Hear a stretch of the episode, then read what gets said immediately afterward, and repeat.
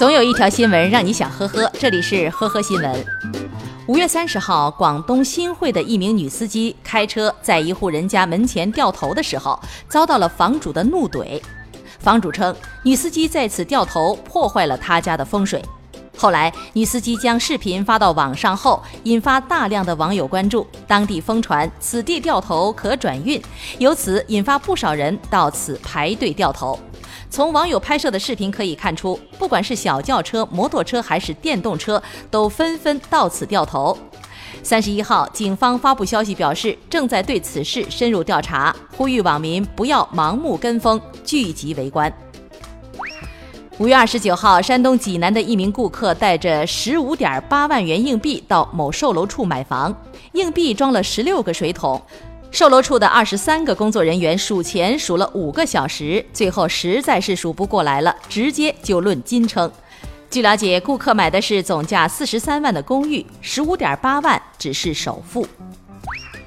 五月二十八号，广西柳州的一名男子在汽车站乘车的时候，拒绝将背包放进安检机，随后和安检员发生了口角，双方僵持了近半个小时。中途，男子还多次试图冲卡，最终被安保人员放倒控制。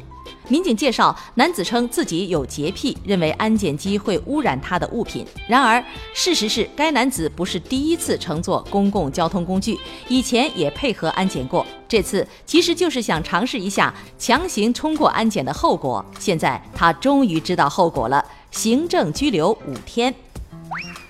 二十六号，郑州的王大爷乘公交车的时候，把手机落在了车上，里面存有亡妻的视频。工作人员调取监控，一名白衣女子将手机捡走，但是她接了电话，没说几句便挂断了。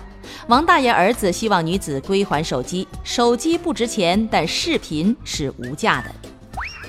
五月三十号，四川巴中北方驾校内，一名男子因科目二考试没有过关，情绪崩溃，倒地打滚，双腿乱扑腾，同时痛哭。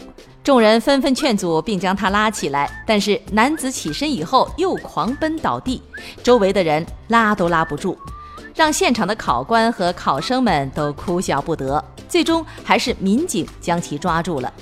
网友说：“这就崩溃啦，后面几科还够你闹的呢。”感谢收听今天的呵呵新闻，明天再见。本节目由喜马拉雅和封面新闻联合播出。